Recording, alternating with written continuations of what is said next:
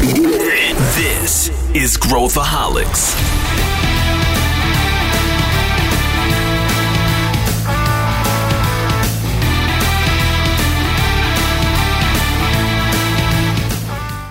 Olá pessoal, aqui é Pedro Van Gertner e esse é Growthaholics, o podcast da ACE para quem gosta de inovação e empreendedorismo. E hoje é o último capítulo da nossa série O Novo Normal a gente criou essa série para mostrar um pouco uh, sobre o ponto de vista de negócios e comportamento, o que, que nos espera, o que está acontecendo e como a gente pode pensar diferente sobre tudo isso. E esse último capítulo é muito especial porque a gente não fala só de negócios, na verdade a gente fala muito sobre saúde, sobre saúde mental e como que a gente pode pensar e se portar melhor durante essa pandemia.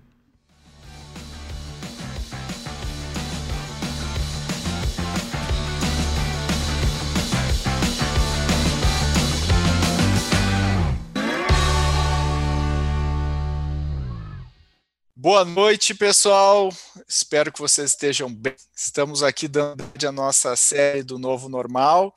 E hoje eu tenho duas pessoas aqui especiais para falar com a gente sobre o que está acontecendo, contar um pouco aí é, da experiência de cada um com, com, com esse momento. O LG, é, acho que quem, quem, acompanha o Growthaholics aí da, da ACE conhece o LG, super presente, e obviamente a Mariana Ferrão, que é a nossa convidada de honra aí do dia.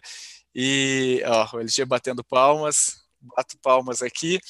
Mari, muito obrigado pela presença, muito obrigado por ter topado participar e compartilhar da sua vivência, enfim, nesse mundo lá que a gente vive hoje. E, e eu queria queria abrir aqui para você se apresentar um pouco para, de repente, quem não te conhece, quem não é do, do, do seu mundo ainda, você puder contar um pouquinho quem é você. Ótimo, adoro essa oportunidade de contar um pouquinho quem sou eu. Aliás, obrigada pelo convite, um prazer estar aqui com vocês. É, pode me chamar de Mari, é assim que eu gosto de que me chamem. Eu sou jornalista de formação, trabalhei 18 anos na TV, até que eu decidi pedir demissão para fundar a Soulme.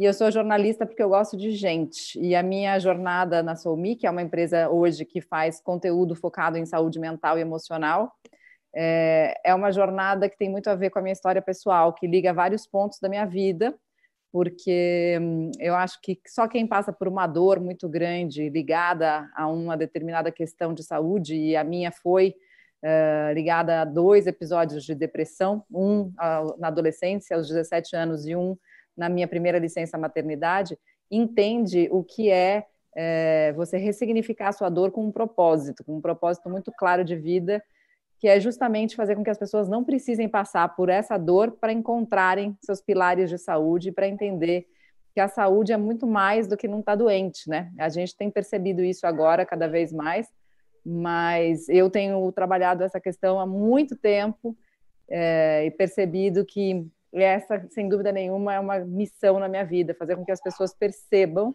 que saúde a gente precisa pensar todo dia e não apenas quando a gente não tem, porque é assim que a gente pensa. A gente pensa no dente quando a gente está com dor de dente. Enquanto isso, a gente esquece que a gente tem. Mas a gente tem visto que não, que é preciso que a gente pense na saúde para que a gente possa tê-la para sempre, né? Eu acho muito legal o jeito que você fala, super uh, vulnerável, né? Eu acho que isso uh, inspira aí todo mundo a compartilhar um pouquinho mais das, dos seus próprios medos, né, e, e inseguranças e, e, tudo mais. E de, depressão, por exemplo, é um tabu aí na maior parte da, da, da sociedade, o pessoal ainda tem um estigma bem forte em relação a, a doenças mentais e, e, tudo mais, embora seja super prevalente no mundo todo.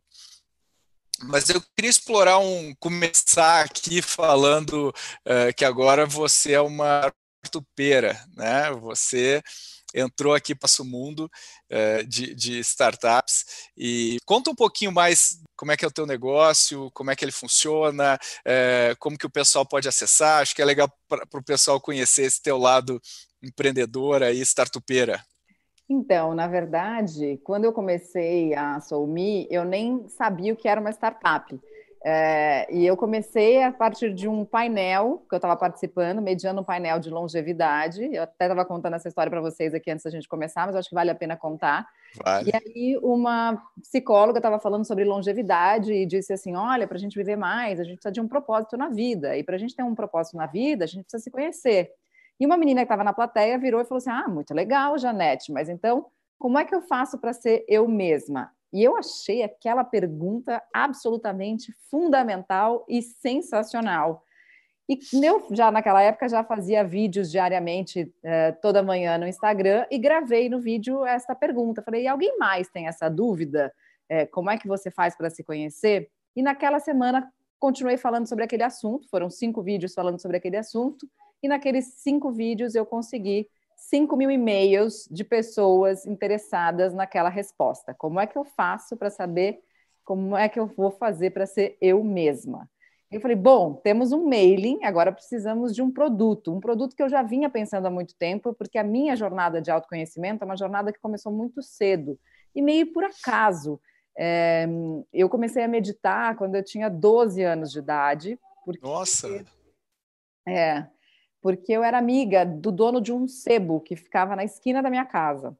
E, e ele é, passava as tardes lá, eu passava as tardes lá, e ele conversando comigo, e a gente discutia Machado de Assis, Fernando Pessoa, Manuel de Barros, Clarice Lispector, porque eu sempre fui apaixonada por literatura. Mas um belo dia, ele pegou um livro e me entregou e disse assim: Olha, Mari, esse livro aqui é a sua cara. E esse livro se chamava Visualização Criativa. Eu não tinha a menor ideia do que era visualização criativa naquela época, mas eu tinha muita curiosidade, assim como toda criança, e comecei a ler e devorar o livro e comecei a fazer os exercícios do livro. E aí, então, eu entendi que eu estava meditando. Mas muito tempo depois eu entendi que eu estava meditando. Mas eu entendi que aqueles exercícios do livro me ajudavam, primeiro, a ficar mais calma, me ajudavam a ir bem nas provas, me ajudavam a conseguir o que eu queria, me ajudavam a ter foco e concentração. Então, é, eu aprendi na prática o que hoje, muito tempo depois, eu comecei a ler né, nos estudos sobre meditação com provas científicas. Mas eu vivi isso como, quando criança. Então, minha jornada começou daí. E a partir daí, é, eu comecei a mergulhar dentro de mim mesma e fui construindo esse caminho, essa jornada de autoconhecimento com muitos outros tipos de meditação que eu fui incorporando ao longo desse caminho todo. E eu falei, bom, então por que não oferecer essas ferramentas que eu já utilizo no meu dia a dia de uma forma um pouco mais estruturada para as pessoas que também estão em busca de mais autoconhecimento? E aí nasceu o unboxing. Com o unboxing, que é um, né, seria o equivalente a se tirar da caixa, tem uma categoria de vídeos no YouTube onde as pessoas tiram eletroeletrônicos da caixa, vão explicando como funcionam, brinquedos, meus filhos estavam fissurados por isso aquele, naquela época. Falei, tá aí, o que a gente precisa é tirar a gente da própria caixa. Como é que a gente vai pensar fora da caixa se a gente nem sabe o que tem na nossa caixa? Então, vamos mergulhar na nossa essência, vamos entender os nossos rótulos, aquelas palavras e crenças limitantes que alguém colocou na nossa embalagem que a gente nem quer mais, nem sabe mais para que, serve, mas que às vezes estão aí impedindo a gente de explorar o nosso pleno potencial. E aí começou o primeiro pilar da Somi, que hoje é o nosso pilar de experiência, que é um pilar em que as pessoas, de fato, mergulham em jornadas de autoconhecimento para gerar alguma transformação. E ó, a minha experiência e nesses dois anos de unboxing, o que eu tenho a dizer é que não é fácil. São poucas as pessoas que persistem no processo de autoconhecimento, porque é muito legal você ter um grupo para te ajudar nesse caminho. Mas eu aviso desde o primeiro momento, o caminho é seu. E exige disciplina, exige comprometimento, exige que você olhe para suas próprias sombras, para aquelas coisas que você não gosta em você, e precisa de muita disposição interna para poder fazer isso, não é para qualquer um, né? Isso então começou, a Soumi começou por aí, mas quando eu saí da Globo, quando eu pedi demissão no começo do ano passado, em março, fez um ano agora, é, eu comecei a perceber que existia outras coisas que eu queria fazer. Uma delas era organizar conteúdo de saúde mental e emocional para as corporações, porque eu acho que as empresas são capazes de fazer grandes transformações para o bem e para o mal. Bom, então vamos dar ferramentas para as empresas poderem fazer transformação para o bem? Como? Produzindo um conteúdo de qualidade que possa fazer diferença na vida das pessoas, mas que também possa engajar as pessoas numa trilha, numa jornada de mudança de hábito. Ao longo dos oito anos que eu fiquei no bem-estar, uma das coisas que eu percebi é, muito claramente é que talvez não exista nada mais difícil em saúde do que, de fato, transformar hábito. É? Obviamente, a gente está vivendo uma pandemia, a gente está vendo as dificuldades aí econômicas no, do ponto de e, e estruturais né, do nosso país, que não tem leito para todo mundo, que não tem respirador para todo mundo, que não tem EPI para todo mundo, enfim, que não tem máscara para todo mundo. Mas essas pessoas que vão sobreviver, né, vão precisar continuar precisando de controlar o colesterol, controlar a diabetes, controlar a pressão alta, evitar infarto, AVC, obesidade. E tudo isso são doenças crônicas que têm a ver com os nossos hábitos, que a gente pode, muitas vezes, diminuir o nosso risco. E por que, que a gente não faz? Pergunta outra de um milhão de dólares. Porque é difícil pra caramba, né? Porque isso requer que a gente abra mão de uma série de coisas que a gente gosta, da nossa cervejinha no final de semana, do vinho, do hambúrguer, da pizza, do pão, que a gente tenha de fato um compromisso com a gente mesmo, que a gente busque prazer em algo que seja saudável e não em vícios que fazem mal para a saúde. Então, tem muitas questões envolvidas aí, e eu sempre curti trabalhar com o difícil. É uma característica minha, assim, eu gosto de desafio. Então, o que é mais desafiador? É mudar de hábito? Então, vamos lá, vamos ajudar as pessoas a se conhecerem melhor, que é um baita desafio, e a mudarem de hábitos, que é um outro baita desafio. Aí nasceu a Soulme, com uma plataforma de conteúdo, que hoje a gente tem um plug and play das corporações que muitas vezes compram os nossos cursos de estresse, de ansiedade, de mudança, é, processos de é, mindfulness que a gente faz dentro das corporações, a gente agrega com um hub de colaboradores, que eu chamo que é gente boa cuidando de gente, e a gente oferece também workshops, palestras, enfim, conversas, para que a gente possa mudar um pouco a cultura das corporações.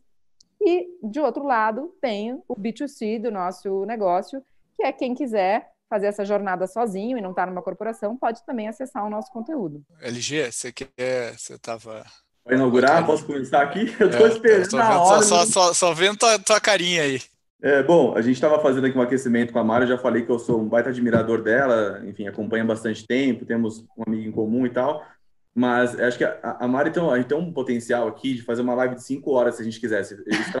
Gustavo Lima, a live, porque é tanto, tanta coisa para falar, porque acho que tem, tem, um primeiro olhar, Mari, que às vezes, às vezes faz sentido. É, a própria profissão de jornalista, ela está sendo ressignificada, né? E você faz parte desse processo de ressignificar gente o Ivan Morelli, faz um trabalho, por exemplo, com podcast, com conteúdo, que é, ele ressignificou a carreira dele. Você pegou oito anos de, de, de bem-estar, produtizou isso e fez isso o seu propósito e você hoje vive isso, né? É, e, e não é negócio só para fora, é in, in and out, né? É você assim e você coloca isso para fora também. Então, acho que uma, uma, primeira abertura, assim, da minha parte, para colocar uma pergunta que eu acho que quem está assistindo vai ser útil é que momento que você encontrou o seu propósito? Assim? Que momento que você pensou sobre ele? Eu separei uma frase que está no seu Instagram, que é assim, é, isso que me dirige, em que eu encontro e que se encontra comigo e que me move é o propósito. Qual é a sua relação com o seu propósito, essa nova jornalista, comunicadora, empreendedora, que quer que todo mundo se conheça melhor e tenha bons hábitos? Olha que interessante, essa frase é da Janete Macu, que é a, a psicóloga que estava falando da longevidade. Olha é, é, que é a que eu citei. Essa frase ela gravou falando sobre propósito na plataforma da Somi. Mas eu gosto muito, a gente tem até um vídeo sobre propósito em que a gente reuniu várias pessoas falando sobre propósito na plataforma. É, e tem, enfim, trechos do Clóvis de Barros, tem trechos da própria Janete, tem pessoas incríveis lá falando. E tem, mas tem uma, uma frase do Sati, que é um monge, que é um amigo meu, que eu gosto muito, porque o Sati tem uma clareza para colocar as informações que eu acho genial. Ele, ele, nos sete anos que ele passou no monastério, eu acho que ele aprendeu a usar as palavras como poucas pessoas. E ele diz o seguinte: propósito vem de propor. Então veja que a própria palavra tem uma ação contida.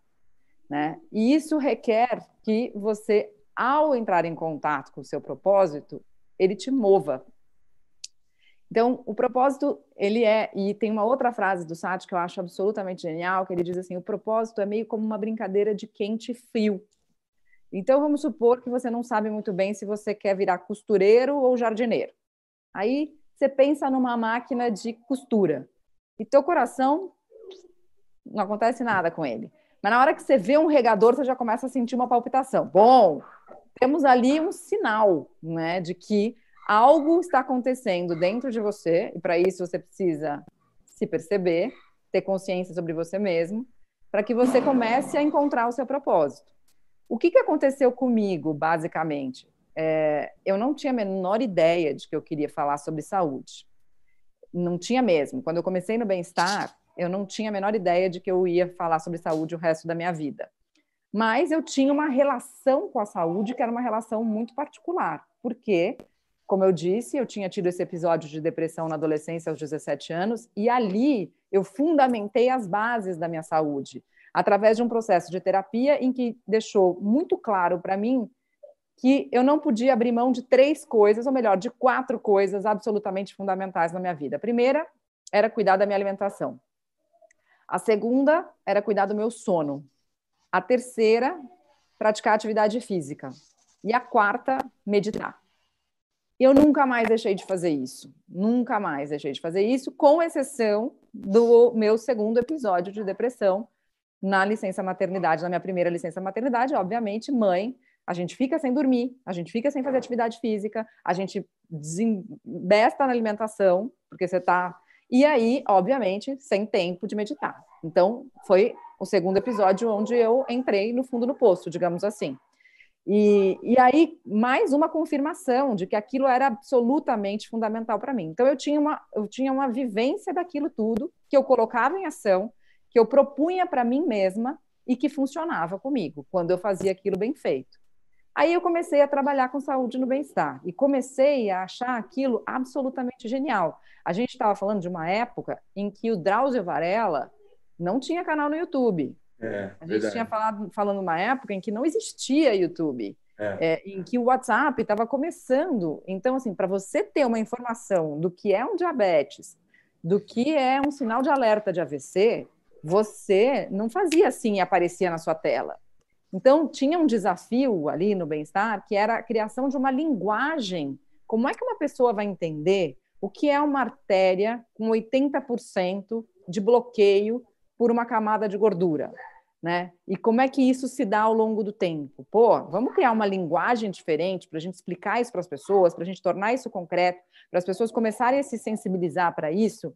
E aí a gente começou, e esse desafio de criação de linguagem é algo que, para mim, é absolutamente fantástico. fantástico. assim. Eu adoro criar novas linguagens. Então a gente começou a fazer isso. E eu já tinha feito isso um pouco quando eu trabalhei na previsão do tempo do Jornal da Band, com o Boechat e o Geomir Betting, que foi também uma coisa de, tipo, ninguém falava da previsão do tempo do jeito que é, a gente começou a falar ali, que também tinha sido um desafio muito legal. Falei, bom, então vamos criar uma linguagem para o bem-estar. Na hora que aquela linguagem estava estabelecida ali, o que, é, o que é começou a acontecer? Eu comecei a perceber que existiam outros desafios. E aí entrou para mim uma coisa muito séria, que era a gente falava pouco de saúde mental e emocional. Por quê? Porque saúde mental e emocional a gente não pega. Né? A gente não pode transformar uma depressão num tubo de PVC e colocar ali uma massinha para fingir que é, é o, o, o triglicéride se acumulando. Então, é difícil a gente tornar aquilo concreto. Era difícil falar sobre aquilo. Aquilo requer tempo, você não é à toa que você precisa de uma hora de sessão de terapia para falar sobre os seus problemas e que às vezes é pouco tempo. Não dá para falar é, sobre questões emocionais sendo interrompido a cada sete minutos por um break de seis. Fica difícil, né? Você precisa de um tempo de elaboração, de um tempo de digestão, é uma outra linguagem. Mas saúde mental e emocional estão diretamente relacionadas a outras questões físicas que a gente vai apresentar. Né? Eu posso ter um estresse e amanhã eu posso ter um AVC por causa do estresse que eu tive. Eu posso ter ansiedade posso desenvolver uma síndrome do pânico por causa da, da ansiedade. Então, tem tudo isso que a gente precisa falar, mas muitas vezes a gente acaba não tendo tempo de explicar. Até porque os sintomas são muito diferentes também, né? É, ou as causas são muito diferentes em cada uma das pessoas. Eu não posso supor que eu vou ter uma depressão só porque eu comi açúcar demais, como isso pode acontecer, por exemplo, com a maior parte dos diabéticos. Então, você precisa, são, são muitos detalhes ali para você poder falar sobre isso. Então, isso começou a me incomodar, porque era algo que eu gostava muito de falar, mas que não tinha muito espaço. A outra coisa que começou a me incomodar era que a gente tinha um propósito muito claro quando a gente começou, que era falar sobre saúde e não sobre doença. E as coisas começaram a ser modificadas. A gente começou a falar muito sobre doença e pouco sobre prevenção.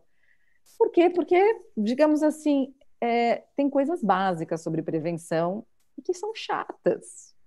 Então também não dá para você ficar falando disso todo dia, porque não vai dar audiência, entendeu? Todo Mas dia a TV fala... aberta, né? Tem que equilibrar Exato. aí.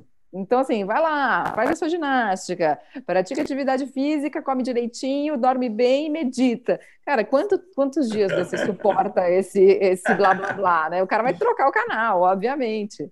Mas eu acredito que existam outras maneiras de você trabalhar a prevenção e que você não precise ficar cagando regra. Você pode falar de prevenção de um outro lugar. E eu acredito que esse lugar é o lugar da vulnerabilidade, da conexão com a dor, de você encarar uh, os seus problemas e as suas vontades da maneira propositiva de resolver tudo isso. E aí eu comecei a falar assim, não, cara, isso é uma coisa que me toca, que me mexe, eu quero propor essa saída para o mundo. Eu, quero, eu preciso compartilhar, porque se eu experimentei, se eu sofri, e, eu, e na época, aos 17 anos, eu pensei em me matar. Então, era uma, uma depressão grave, assim, né? Uhum. Eu tive uhum. vários momentos de ideação suicida. Então, eu preciso dizer isso para as pessoas. Eu não quero que ninguém chegue lá e sente no parapeito da janela igual eu sentei. Eu quero que as pessoas possam evitar isso, né? Ou que elas tenham ferramentas para sair dali. Graças a é. Deus eu consegui sair, senão não estava aqui falando com vocês. Então, uh, como é que eu vou fazer isso? Bom, primeiro dando minha cara para bater, contando a minha história, porque já que eu sou comunicadora e quero que as pessoas é, saibam que as pessoas, uh, porque, né, você está lá na telinha, uma imagem congelada bidimensional, linda, sorrindo, bem vestida, maquiada, tarará, as pessoas acham que você não tem problema, começa daí o erro. Então, quando as pessoas veem que, nossa, mas até você tem esse tipo de problema, já gera uma identificação, você consegue uh, se conectar de fato com a pessoa, e essa conexão, ela é absolutamente fundamental na informação. Uma informação que não gera conexão, ela se perde no caminho. Então, uh, aí eu comecei a entender, bom, então vamos lá. Então é isso que eu quero fazer como propósito. Mas uh, eu acho que o propósito ele nunca é algo muito fixo, sabe? Eu acho que a gente vai se transformando ao longo da vida e a gente tem uma direção e a gente vai para um norte, mas aquilo ali pode ter vários caminhos. Então eu poderia fazer isso a partir só do canal do YouTube, eu poderia fazer isso só numa plataforma de tecnologia, eu poderia fazer isso virando psicóloga, por exemplo. Então, percebe? É um caminho, é uma direção, mas tem Perfeito. várias maneiras de exercer esse propósito, né? É, é muito bom você falar isso, porque muita, muitas pessoas que devem estar assistindo aqui agora, e ela, e ela deve estar ouvindo falando assim, pô, realmente, esse é um ótimo ponto. Eu não sei qual é o meu propósito, ou eu estou seguindo, eu me formei, entrei no estágio que me aceitou, e a partir desse estágio comecei a fazer outras coisas. Qual o momento que eu marquei o um encontro comigo, né, que a gente estava dizendo, e que eu comecei a me definir quem eu sou, se eu estou operando os meus dons e talentos na minha máxima potência, gerando melhor para o mundo, impactando, né? Essa relação, essa dicotomia, ela passa muito pelo autoconhecimento que joga para o propósito. Totalmente. E... Agora, Fala, fala, Desculpa, Pedro. Pode, pode. Eu ia fazer um gancho com, com a situação atual, né? A gente está a gente está vivendo numa, num momento em que é, a, a, o momento está potencializando muito uh, a ansiedade, uh, desencadeando processos depressivos, né? Quem quem está em casa está preocupado com seus negócios, com a sua saúde, com a saúde da sua família, com, é, com, com medo do, de quando isso vai acabar, é, medo da, da, da, do impacto é, é, é governamental, político, econômico, enfim. É, como é que lida com isso nesse, nesse momento? Consegue conversar com com as pessoas que, que estão em casa, muitas estão tentando trabalhar e têm filho e isso mudou a rotina, né? Das de repente iam para academia, é, né? E, tinha uma rotina que, que propiciava uma, uma, uma, certa saúde mental e agora isso mudou também, mudaram os hábitos. Como é que a gente mantém esses hábitos? Como é que a gente cultiva? O que, que a gente pode dizer para o pessoal? É, eu acho que a primeira questão é, importante aqui a ser dita é que a gente precisa é, entender o que está acontecendo e em que lugar a gente se encontra diante de tudo isso, né? Tem coisas que não dá para discutir, né? Tem, tem famílias para as quais a quarentena significa fome. Essas famílias, elas precisam de pirâmide de Maslow, sustentação básica. Então, assim, não Básico. tem como elas deixarem de trabalhar, elas vão ter que sair de casa para poder buscar sustento, né? Não, não dá para a gente, ou vão ter que, alguém vai ter que doar para elas, para que elas possam ficar em casa, né? Não, e, e a gente que está na situação privilegiada, eu acho que a gente começa a entrar numa situação que eu acredito que vai vir para ficar, que é não teremos mais como não ver esta desigualdade. A gente fingia que ela não existia, mas agora, por exemplo, é, a última vez que eu fui ao supermercado, que já faz umas duas semanas, é, tinha bastante gente, um, pelo menos umas quatro pessoas me abordaram pedindo, pelo amor de Deus, coloca uhum. alguma coisa no seu carrinho para mim, dentro do supermercado.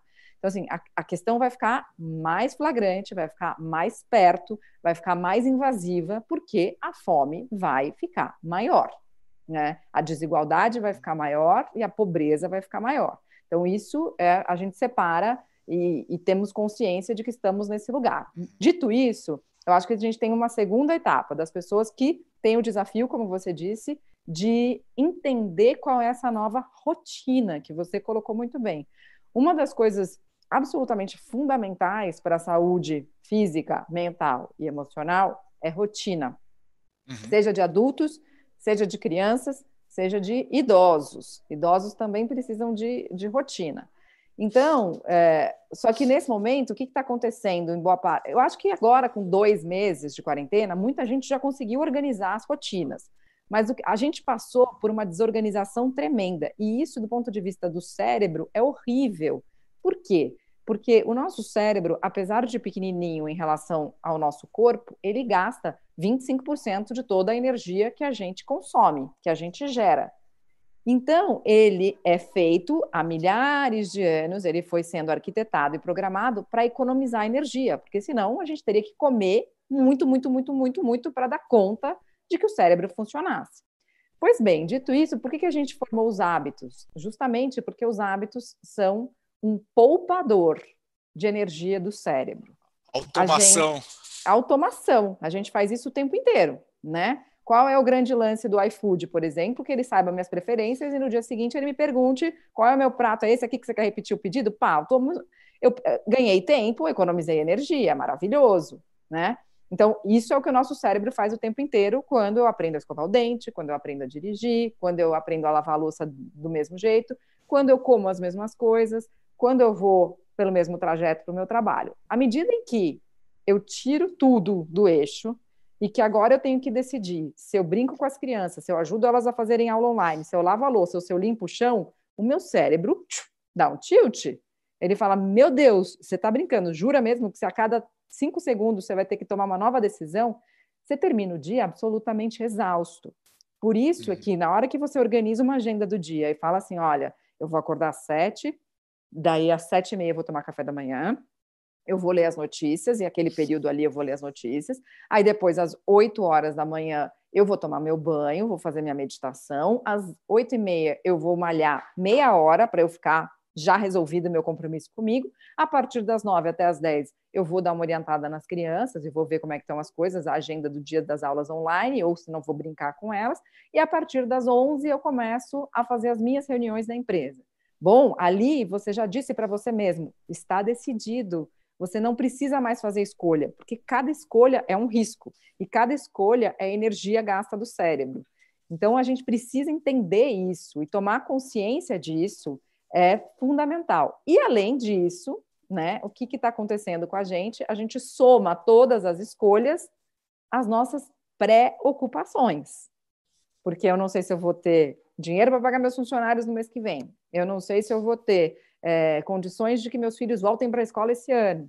Eu não sei se eu vou ter é, gente para me ajudar em casa, ou quando vai ter. Eu não sei se eu vou ter aquele evento que eu gostaria tanto de ir. Eu não sei se eu vou fazer minha festa de casamento que eu sonhava em fazer. Então, começa, aí você começa a abrir todas as abas do seu aplicativo, do seu celular, do seu computador, e vai estressando ainda mais o cérebro, porque todas essas janelinhas para as quais a gente não tem resposta, se elas não forem investigadas até o último lugar, que vocês falaram muito bem quando a gente estava conversando, né? Qual é o pior cenário possível? Vamos pensar em alguém que estava tá, planejando se casar em setembro. Vamos supor que a pandemia não acabe até lá e que a gente continue no isolamento ou que venha algo pior, como um lockdown, e não vai ter casamento. Esse é o pior cenário? Ótimo. Então agora, ufa, a gente conhece o pior cenário. Não terá festa de casamento. Como você vai lidar com isso? O que você vai fazer? Quais são as alternativas? Aí você começa a planejar. E aí você muda um pouco o foco, que passa a deixar de ser uma ansiedade ou uma angústia que você não consegue nem falar para você mesmo qual é o seu principal problema. E vamos lá, vamos pensar de algo, vamos pensar estruturadamente o que é possível fazer nesse novo cenário. Então, eu acho que as pessoas precisam, é, primeiro passo, tomar consciência de onde elas estão. Segundo passo, criar uma rotina estruturada. E terceiro passo, conseguir colocar um pouco desses hábitos saudáveis na rotina, né? Uhum. É, acho que tem gente que está comendo mais nessa quarentena, acho que tem gente que está bebendo mais nessa quarentena, mas eu acho que tem mais gente também cuidando da saúde, entendendo que é necessário cuidar da saúde. Então, o que, que dá para abrir mão? É, e o que, que dá para ter um pouco mais de disciplina com você mesmo? Acho que é um pensamento interessante, né? Vem cá.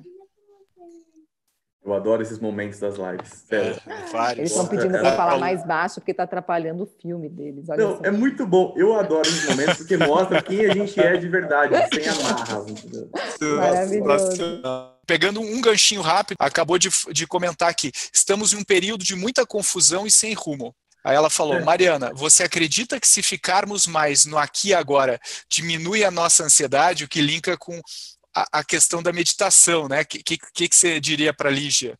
Lígia, não há outra saída. A vida só acontece agora. A Monja Cohen me falou isso numa live na semana retrasada. Assim, não há outra vida, só há vida no agora. Então, só que é muito difícil a gente ficar no aqui agora. É muito difícil, porque as pessoas falam assim: viva no aqui agora, como se fosse assim. Ah, então agora eu viverei agora.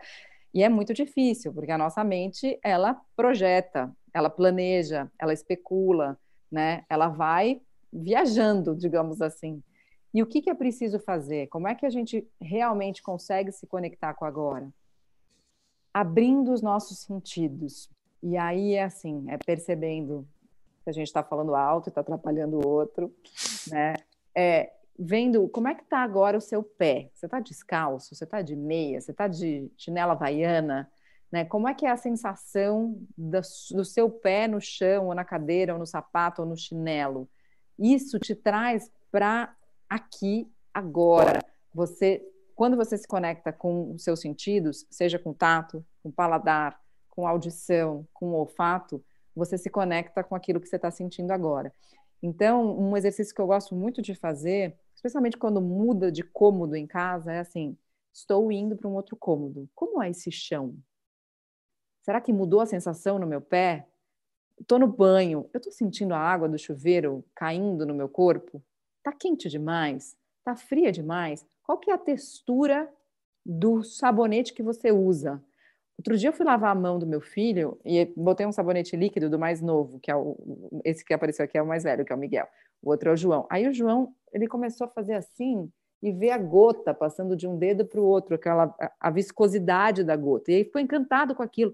Quando que a gente tem esse tempo de contemplação, esse tempo de contemplação, que para mim é um templo de contemplação mesmo, porque aí o nosso tempo vira um templo.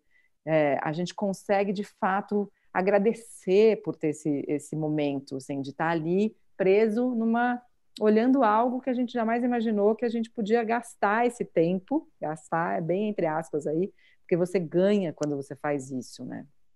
Então, tem muitos exercícios. Um exercício que a Dani Junco, LG, que é nossa amiga em comum, adora, é trocar a escova de dente de mão.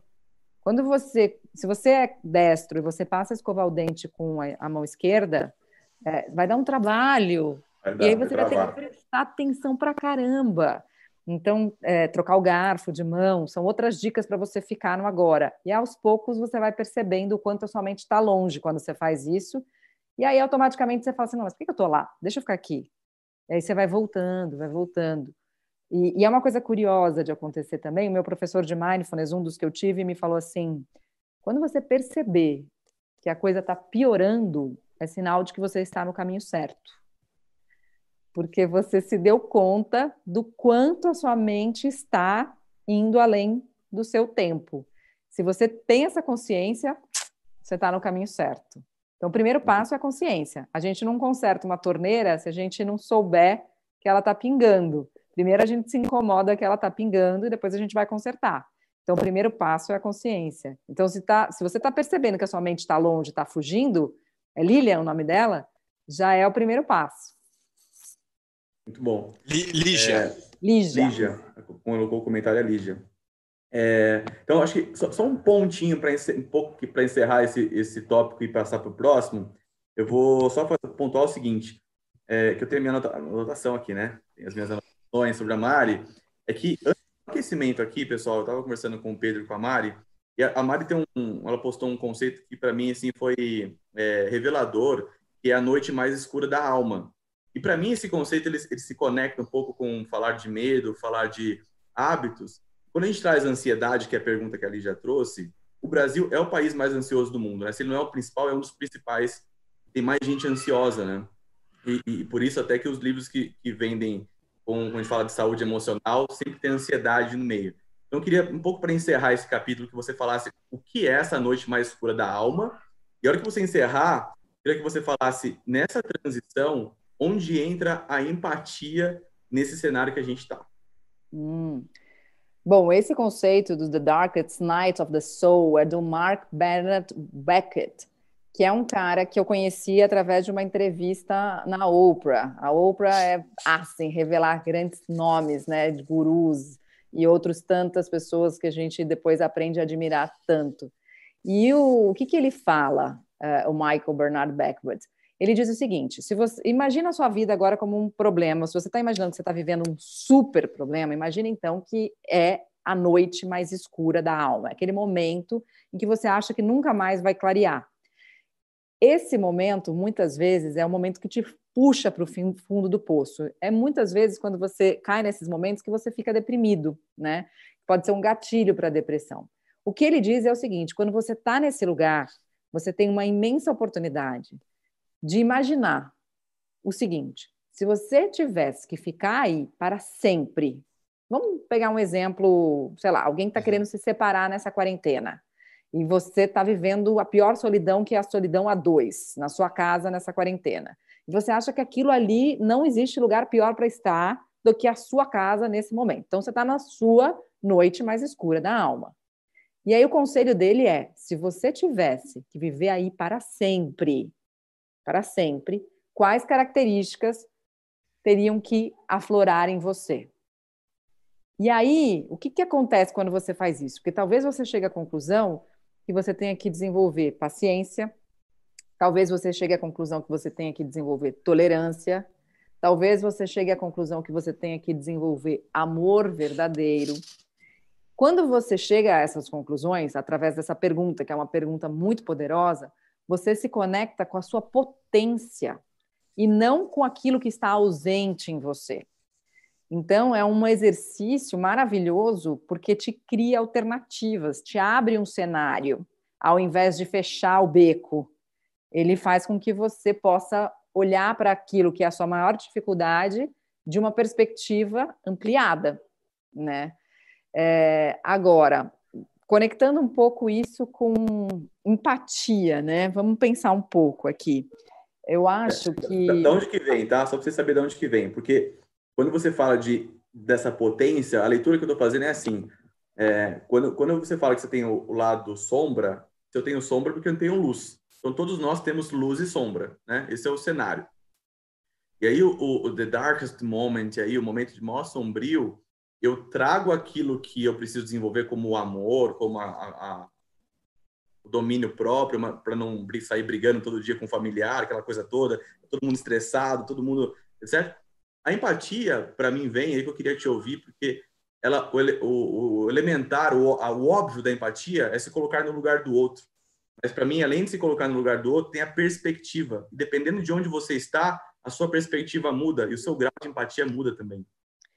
Não, isso eu acho maravilhoso. Tem um teólogo que eu amo, que é o Raymond Panicar. Ele é um cara muito interessante porque ele, ele nasceu na Espanha, filho é, de mãe católica, pai hindu, foi para a Índia estudar o hinduísmo e voltou budista.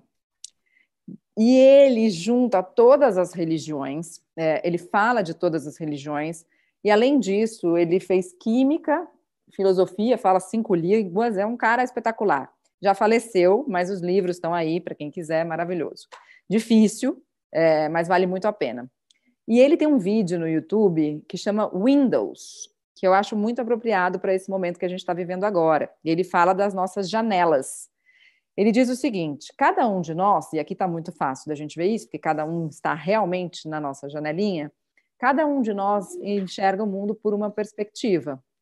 E quando esse vidro da minha janela está bem limpo, eu acho que não tem vidro nenhum. Portanto, eu acho que eu estou vendo o mundo inteiro. E aí, o que, que eu preciso fazer? Eu preciso de um vizinho né? Vocês dois aí no caso, para me dizer, ei, Mari, ah, tá vendo aquela sujeirinha ali na estante? Você não enxergou. Olha um pouquinho mais para lá. E aí a gente vira a câmera e enxerga uma parede rachada ali, tá vendo? Então a gente vai, o vizinho vai alertar a gente que tem um outro ponto de vista que a gente ainda não viu. E ele conecta isso com a fé, que eu acho lindo essa perspectiva, porque ele diz assim: Uh, as pessoas acham que, na verdade, a fé é, tem que vir de um lugar é, que, às vezes, né, aquela história do ver para crer. Mas, no fundo, no fundo, a fé está conectada ao ouvido. Porque quando eu escuto alguém que me diz que aquela realidade diferente da minha existe, se eu não estou vendo a realidade, eu preciso acreditar no outro. Né? E nessa, nesse momento que a gente está vivendo, o que, que eu acho? Nós estamos, de alguma maneira, todos vivendo situações e rotinas e vidas muito mais parecidas do que aquelas que a gente vivia antes da pandemia.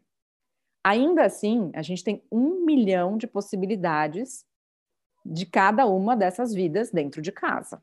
Né? Eu tenho aqui dois filhos pequenos, acabei de adotar duas gatas no final de semana, é, tenho uma, uma moro em Pinheiros, no, em São Paulo, estou aqui com uma sala que tem uma lareira que eu possa me, me esquentar, então essa é parte da minha rotina.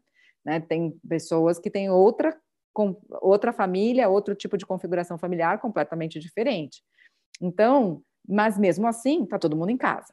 Então, o fato de estar tá todo mundo em casa faz com que a gente tenha um pouco mais da perspectiva do outro, a gente está mais assemelhado, digamos assim. Isso faz com que seja mais fácil para mim se colocar no lugar do outro, porque na minha rotina de todo dia em casa, eu consigo ter mais clareza do que é, por exemplo, estar em casa para um deficiente visual hoje, que depende do toque e que não tem ajuda na casa dele, ou que não está mais conseguindo é, tocar o rosto da filha, por exemplo, é, ou do filho, porque eles estão em outra casa e ele perdeu esse contato que era tão importante. Então eu consigo me imaginar mais nessa situação, até porque as nossas vidas de alguma maneira estão mais parecidas. A gente está vivendo dores semelhantes e eu acho que nesse lugar a empatia ela entra muito mais fortemente do que se eu estou lá com todas as minhas distrações na vida, com milhares de reuniões, cada hora numa empresa diferente, visitando lugares incríveis e participando de eventos e tudo isso. Não, peraí, nem deu tempo de eu ouvir essa história, né? Então, eu acho que temos uma oportunidade aí, pelas semelhanças da situação que a gente está acometido e com um problema em comum, né? Ou, ou, alguns problemas em comum, porque a gente tem vários, né? A gente tem um problema político em comum, a gente tem um problema econômico em comum, a gente tem um problema de saúde em comum, é, a gente tem vários problemas em comum. É mais fácil que a gente é, se una em prol de algo que vai fazer bem para todo mundo. Assim espero. Não sei se vocês compartilham desse ponto de vista. Com certeza, com certeza. Uma, uma, uma curiosidade sobre isso estava ouvindo o presidente da, o CEO do McDonald's Brasil falar que o, o atendente ali está automatizado, né? Big Mac, né, né? Qual o número? Que é um real, batata média, batata grande, etc. Aí teve um atendente na unidade, perto de você, inclusive, fica ali na Praça Pan-Americana, aquela unidade do McDonald's, eu e o drive-thru tá funcionando direitinho, né? E aí o menino perguntou, a pessoa pediu, e aí ele voltou e, e perguntou assim, como está a sua família? A pessoa olhou e falou, a família? É, eles estão bem, estão passando bem por esse momento, etc. Esse gatilho que despertou nas pessoas tirava elas de um, de um centro que ela estava tão acostumada com aquele, com aquele jeito de pedir as coisas que fala, tem, tem um ser humano aqui, tem uma interação acontecendo aqui, tem alguém que tem uma família por trás, né? Então, uma tendência natural nossa é de julgar a foto e tem um filme gigantesco acontecendo dentro de cada um de nós que ninguém sabe como é, exceto a gente mesmo, né? Exato, e isso é muito impactante, né? Porque a gente está acostumado hoje a ver a timeline das pessoas. E aquilo lá é uma sequência de fotos editadas. Só né? coisa boa. Muito bem editadas e escolhidas, curadas, mas aquilo ali não é a realidade sobre a vida da pessoa, né? Então, por isso que eu acho que a, a importância da gente expor a nossa vulnerabilidade, e, e aí eu digo não só eu como comunicadora para o público que está me assistindo, mas eu digo como líder, é, como amiga, né? Como é que eu vou receber? Tem uma coisa que eu acho fantástica, assim, como, é que, como é que a gente recebe ajuda se a gente não demonstra que a gente precisa? Né? Até num relacionamento a dois, né? Se eu sou muito segura de mim mesma e acho que estou bem resolvida, etc. e tal, como é que eu dou oportunidade da outra pessoa que está comigo se sentir importante, se sentir útil? Ser útil faz parte da necessidade humana. Nós precisamos ser úteis. Né? Olha, pensa quando a gente, como a gente se sente inútil, o quanto isso faz mal para a gente mesmo. Né?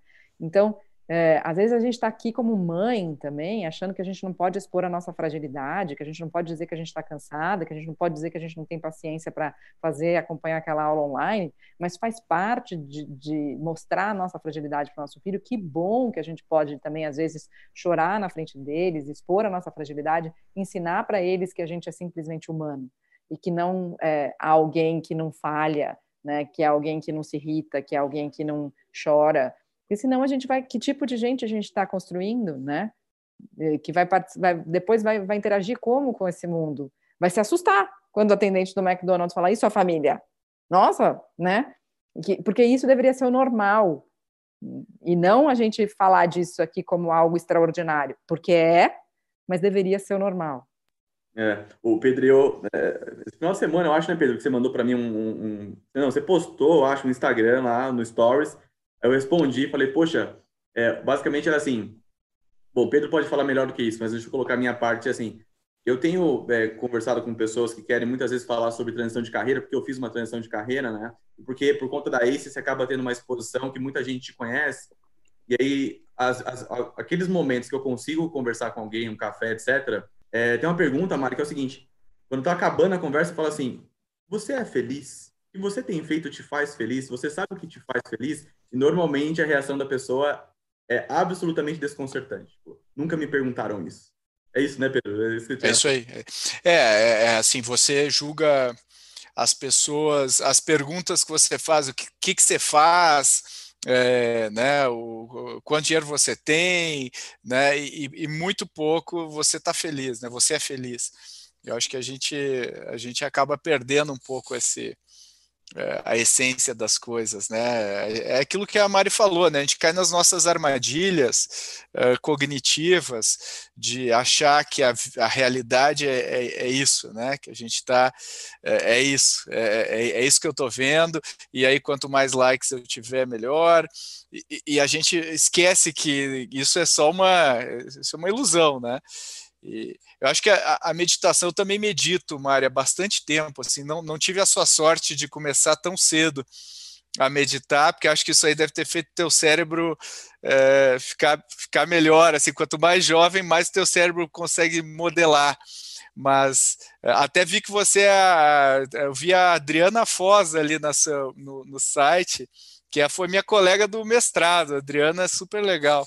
Muito. É, e, e, e aí eu, eu, eu acho que a meditação ajuda a gente a, a, a, a mostrar, né, a dissolver um pouco o nosso, o nosso self e, e mostrar um pouquinho uh, a, a realidade, né? O, ou, ou, enfim, a nossa, aquele momento, né, da realidade. Eu acho que esse é um exercício super importante, né, que todo mundo deveria deveria fazer, mas uma coisa que eu notei é, quando você vai falando, quando eu vi aquele comentário, né, de ah, focar no tempo presente, focar agora e tal, é, é aquela coisa, quando tu não tem muita, muito treino, né, porque isso é uma coisa de treino mesmo, é, o que vem é uma culpa por não estar tá conseguindo focar no momento presente, né, ah, eu estou me sentindo mal por não conseguir focar agora. E eu, pô, eu já medito há alguns anos, assim, há uns seis, uh, sete anos.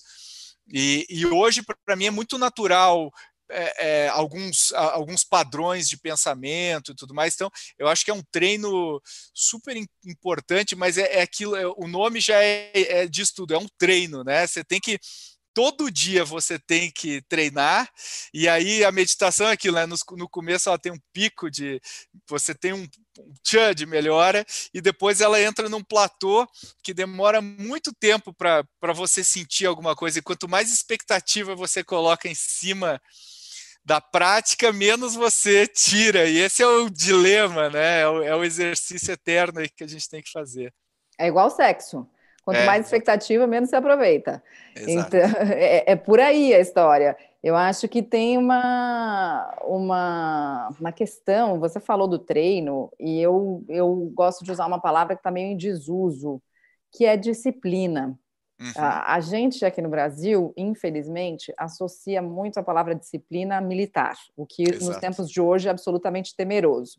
Mas é, vamos pensar na disciplina como uma disciplina que vem muito antes disso, como uma disciplina milenar, é, lá do Oriente, né? Porque se você pensar nos praticantes das artes marciais, o que eles têm? Eles têm muita disciplina, eles têm comprometimento, eles têm respeito com eles mesmos, eles têm respeito com o método que eles estão usando. Então, é, e eles sabem que eles são eternos aprendizes. Então, eu acho que essa é a postura que a gente deve ter quando a gente está meditando. Uma postura de aprendiz, de respeito, de paciência, de comprometimento e uma postura de estou aqui pronto para o meu treino. E se hoje eu não for bem, eu vou agradecer o meu tatame e ok, porque daí entra numa, numa, outra coisa que a gente também, como numa cultura predominantemente católica cristã, a gente não está muito acostumado, que é a cultura de se tratar bem. Né? A gente se penitencia, a gente se confessa dizendo que a gente pecou, aí a gente vai lá e paga não sei quantos Pai Nosso, quantas Ave Maria, mas na verdade a gente tem pouco recurso interno, porque a gente está colocando a responsabilidade do perdão no outro.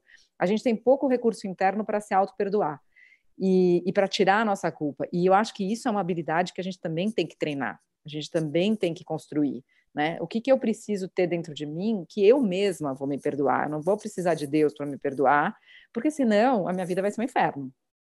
Senão uhum. eu vou carregar uma culpa desnecessária e senão eu vou aumentar a minha ansiedade, vou aumentar a minha angústia, vou aumentar meu risco de infarto, de depressão e por aí vai. Né? Uhum. Então, o mindfulness tem muito isso, que é a, a atitude do principiante, a atitude da gentileza consigo mesmo, e tem algo que às vezes eu falo na meditação, no unboxing, as pessoas. No unboxing tem bastante meditação, eu conduzo bastante meditação no unboxing. E, e, e às vezes é engraçado, porque é uma frase que eu falo que, assim, se você não está conseguindo chegar no lugar onde a gente, é, eu estou propondo para chegar na meditação, tá tudo bem. Tá tudo bem. E aí, às vezes, a pessoa sai do exercício e ela fala assim: Nossa, eu estava desesperada, eu estava achando que eu era incapaz, que eu era, é ai, que eu estava tudo errado, e de repente você falou aquilo, eu falei, ah, então, esse suspiro de alívio, do tipo, tá tudo bem, é o que a gente uma tem que aprender. Uma cobrança enorme, né, Mari? Uma pressão, é. né? É o, é o, teu padrão, né? Você acha que você tem que performar, você tem. E aí, quando a, a, a, prática requer não performar e não fazer nada, é muito difícil. Tem uma autora, não sei se tu conhece, Mari, que chama Tara Brach, que eu acho muito legal, é uma de meditação. Ela tem um livro que é Radical uh, Acceptance, eu acho uh, o nome do livro dela, e eu adoro. E ela, e ela fala uma expressão que eu gosto muito que é de se render, né? surrender, né? Se rende para o momento, deixa rolar, não, não, não, não tenta forçar, não tenta controlar. E é muito difícil o nosso cérebro por default não é assim, né? A gente é não, totalmente. É a gente quer manter a ilusão de que a gente está no controle, né? De que a gente tem as certezas. Essa semana aconteceu uma coisa muito engraçada com o João, meu caçula aqui. Ele estava colocando as escovas de dente para secar naquele um negocinho que eu comprei, era tipo 25 de março, que tem aquelas ventosas assim. Só que o negocinho tá ruim, então coloca peso ali, ele cai no chão. Aí eu falei, João, vamos colocar aí que vai cair no chão. Ele tem muita certeza de que não vai.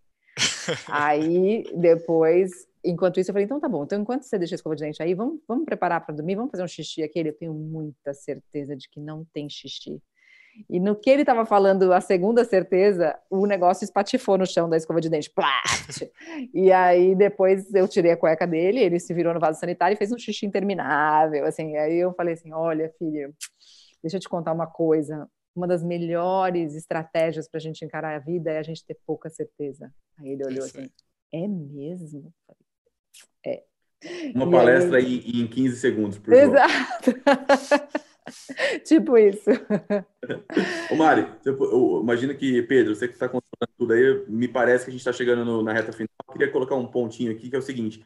É, essa, esse último, essa última resposta da Mari me, me lembrou duas coisas. Primeiro que é o, o auto-gentileza, né? Ser gentil com consigo mesmo. E também o autocuidado. Queria que você falasse um pouco sobre isso, algumas dicas sobre autocuidado nesse momento. Uau!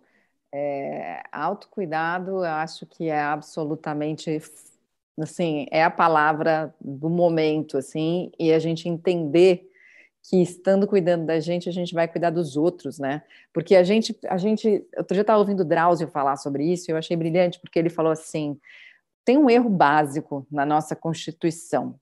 A gente diz assim, a saúde, né, é, é um direito de todos e um dever do Estado. Então, quer dizer, ele falando, né? Palavras do Drauzio. Então, quer dizer que eu bebo todo dia, como carne todo dia, gordura, é, não me exercito, fico, inteiro, fico o dia inteiro na internet, no celular ou na televisão, e daí eu tenho um AVC com 40 anos e a responsabilidade de me dar saúde é do Estado? Onde está a nossa responsabilidade? E eu gosto muito, é, desde a primeira vez que eu encontrei com o Drauzio na vida, é, ele, me, é, ele, ele falou isso é, de chamar as pessoas na chincha para essa responsabilidade da própria saúde delas. Porque ele dizia que quando ele tinha, no começo de carreira, ele ficava tentando criar rotinas para as pessoas, para as pessoas encaixarem hábitos saudáveis. E ele gastava muito tempo das consultas dele para fazer isso. E, na verdade, essa responsabilidade, ele percebeu ao longo da carreira, e eu também já sei disso há algum tempo, não é do outro essa responsabilidade ela é minha, ela é sua, ela é do Pedro. Então, a gente tem que começar a entender que autocuidado dá muito trabalho. O Jung tem uma frase maravilhosa no livro vermelho em que ele diz assim: cuidar de si é tarefa para si, mas só de fato quem faz percebe o potencial que é ter Deus dentro de si mesmo. Essa e... frase depois eu vou assistir, depois eu tô pensando, eu vou ter que assistir essa live depois sem para anotar tudo, porque surgiram muitas coisas aqui. Ó, você tá parecendo a Dani Junco, que quando conversa comigo, ela fala, não, não, não, peraí, deixa eu anotar, deixa eu anotar. É, mas, mas essa frase do Jung eu acho incrível, porque, de fato, assim, a gente fica delegando o cuidado sobre a nossa própria saúde. Né? Delegando para quem? Quem que você acha que vai aparecer assim do nada? Agora, na tua casa, quem que vai aparecer na tua casa para que você faça alguma coisa para você? Até para plugar um treino de HIT no YouTube, é você que tem que apertar. Você tem que decidir qual que você quer. Você vai fazer um personal funcional, você vai fazer uma aula de dança do ventre, você vai fazer uma yoga, você vai botar lá para você dançar a coreografia da Shakira, o que, que você vai fazer? Né? Você tem que decidir. E você só vai conseguir cumprir essa rotina de autocuidado se você encontrar uma que te faça sentido. E, e aí eu acho que a gente tem que entrar em contato, sim, com aquilo que dói, com aquilo que nos é caro, ou e também com aquilo que a gente ama, que a gente dá prazer, aquilo que a gente gosta. Qual é o desejo, né? Poxa, o meu desejo, esse é o Miguel. Não, Mi, não põe, aperta nada. Não, filho, ele vai apertar sair da reunião. É, é, tipo, já está na hora do sono. Mamãe, me põe para dormir. É, qual é o nosso desejo, né? Qual é o nosso, as nossas vontades, as nossas, as nossas vontades no sentido de. É, então a gente tem que entrar em contato com a gente. A gente tem que marcar esse encontro com a gente saber o que a gente quer, o que a gente não quer, o que a gente gosta, o que a gente não gosta, para daí decidir como é que eu vou me cuidar.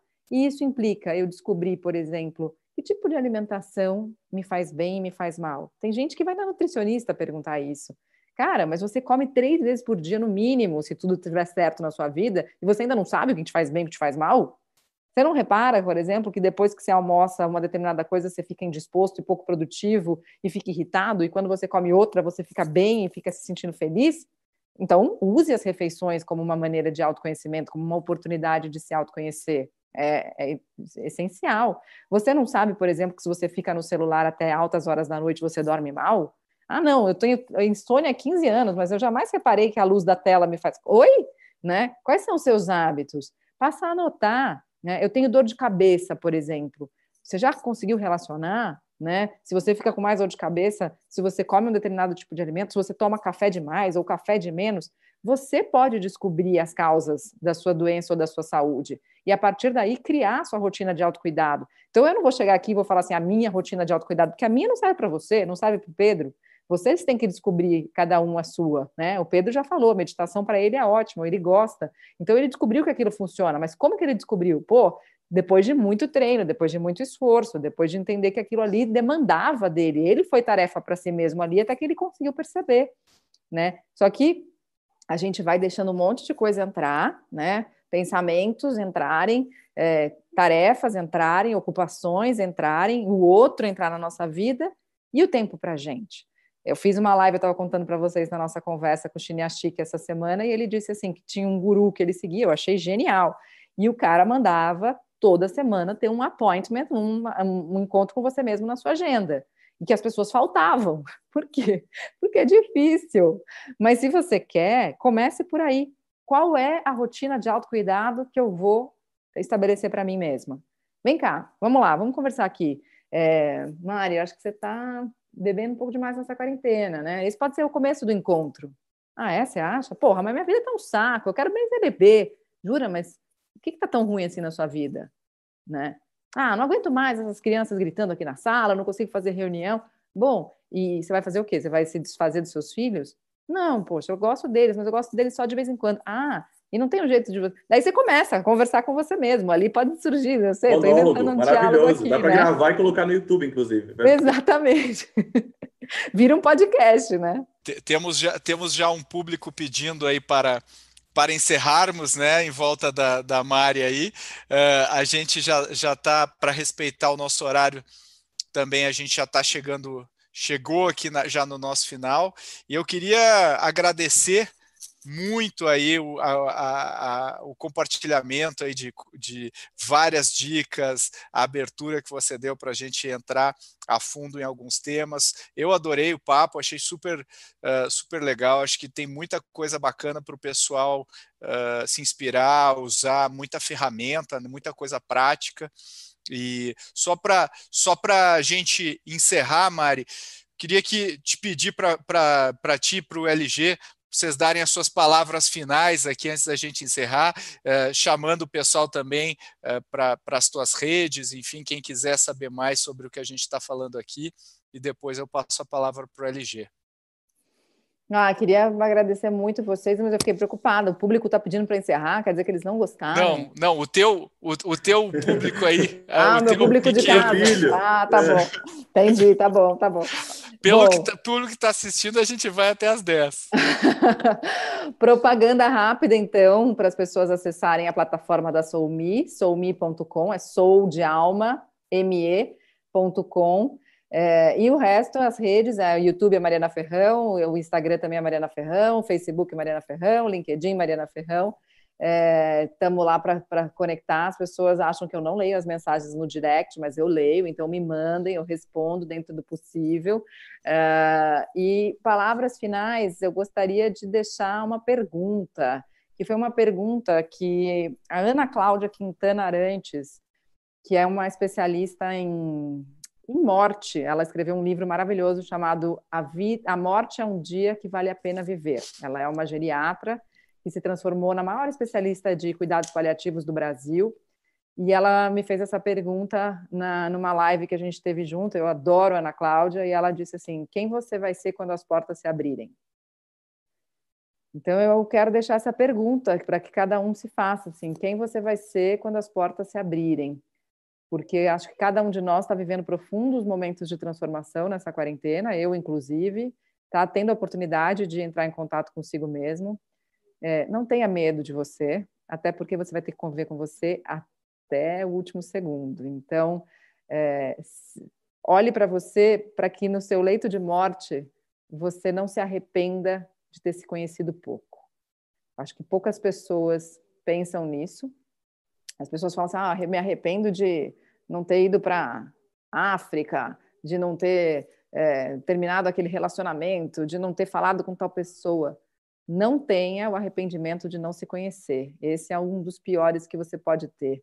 Então, talvez essa seja a palavra final que eu quero deixar aqui, como um, um convite para marcar esse encontro na sua agenda eu botei na minha prioridade de amanhã, que a minha agenda da semana que vem vai ter pelo menos três encontros desse comigo. Talvez eu siga a recomendação de vocês e transforme num podcast. Talvez um novo quadro do YouTube.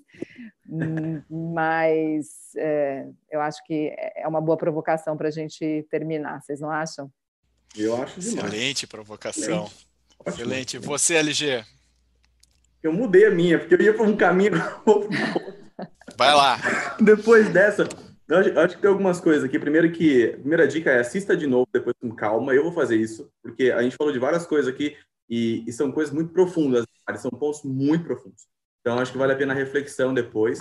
Acho que tem um ponto também que é o momento que a gente está é um momento diferente. Todos nós estamos no mesmo momento. É estressante, é difícil. Decisões dificílimas têm que ser tomadas, tem mas vamos buscar o equilíbrio. E o equilíbrio vem com o balanceamento também. Às vezes a gente busca o equilíbrio, o equilíbrio desequilibra. Balancear, ele ajuda no equilíbrio e te coloca em balance, né? Faz você se autobalancear. Acho que esse é um ponto. Um ponto que é, quem tem um porquê enfrenta qualquer como. E a gente falou muito aqui de cuidado, de propósito, de ser quem a gente é. Qual é o nosso porquê? E a partir desse porquê, como eu vou atuar nos comos que estão à minha volta. E também aproveitando um livro que foi o que a Mari trouxe, quando ela disse, me lembrou é, eu terminei na semana passada um livro chamado How Will You Measure Your Life? Como que você mede a sua vida? É do professor Clayton Christensen de Harvard. a gente adora ele, né, Pedro, como inovação, conceito de inovação. Falecido recentemente. Falecido recentemente, ele escreveu esse livro e me chamou a atenção porque no Twitter, especialmente lá no Vale do Silício, muita gente é, falando, né, dando é, enfim, é, para a família, mas não falando de inovação disruptiva, de conceitos de, de startup, mas falando desse livro. E eu li esse livro, ele encerra o livro falando o seguinte: quando Deus te perguntar e te mostrar quem você foi na sua vida, você não vai falar das promoções, do que você fez, do que você vendeu, do que você não vendeu. O que, que você fez? Como que você vai medir sua vida? Acho que essa é uma boa reflexão também. Poxa, estão, hoje, hoje foi um live profundo aqui nosso. A gente normalmente fala só de business. Esse eu achei super legal. A gente vai ter que te convidar, Mari, agora para participar do nosso podcast e aí falar de, falar de business, que eu acho que rende uma outra conversa aí sobre uh, a tua experiência e, e, e a gente falar um pouquinho sobre esse, esse lado também. Então, com isso, eu queria dar boa noite agradecer a todos vocês uh, e aos nossos ouvintes aí uh, em todas as plataformas e vocês têm dever de casa aí para o, o, o, LG e a Mari já passaram deveres de casa uh, fundamentais aí para todos nós. Valeu, gente. Obrigado, Mari. Obrigado, LG. Obrigada a vocês. Um beijo. Boa noite. Beijão. Tchau, tchau. Tchau. Tchau.